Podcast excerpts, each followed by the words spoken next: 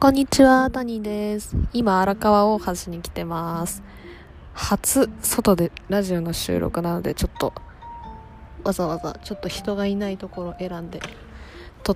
ってるんですけど、やっぱちょっと若干恥ずかしいなっていうのはあります。だってスマホに向かって独り言喋ってんだもん。ちょっとこっぱずかしい気がする。朝の通勤途中でラジオ収録できる人が本当にすごいなと思います。で、で、さてさて今日何を話したいかというと、ノート無事に4日更新できたっていうところで、っていう報告です。4日、そう、たった4日、たった4日って思うじゃないですか。4日続けるの、思ってた以上にきつかったです。しんどいとまでは言わないけど。で、そのノートを4日続けるためにやったことが3つあって、1つが、えっとね、一つが隙間時間を有効活用したこと。二つがコンテンツを有効活用したこと。で、三つ目がプレップ法を使ってでやってたこと。で、最初の1個目の隙間時間の有効活用については、これ今でも、まあ、ちょっとうまくできなくて、も悩みなんですけど、例えば会社で働いてる人だったら、例えば朝起きてから2時間ちょっと朝早めに起きて2時間とか1時間30分使ってでもやるとかあとお昼のランチタイムで1時間使うとか。で夕方会社が終わった後の時間を使って例えば電車の中でやったりとかあとは帰る途中でやっぱ歩きながら音声を収録するっていうのもあると思うので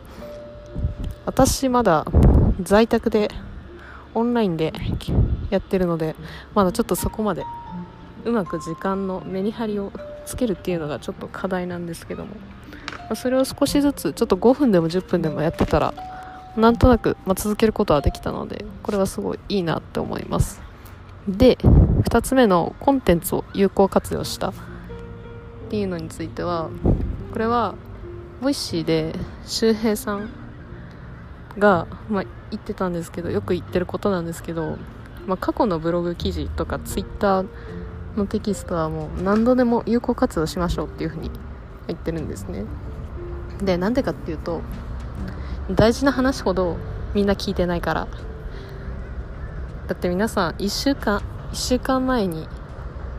誰かと話した時の内容って覚えてます？多分あんま覚えてないと思うんですよ。でのと同じだしだから内容とか表現とかを変えて、まあ、何回でも話しても大丈夫だしそんなに聞いてる人は関心を持って、まあ、聞いてるわけじゃないから、まあ、過去のコンテンツとかも全然使っていいっていうことで。なのでちょっと今止まっちゃってるんですけど私も過去のブログ記事とかちょっとメモに書いてまとめた内容をこうやって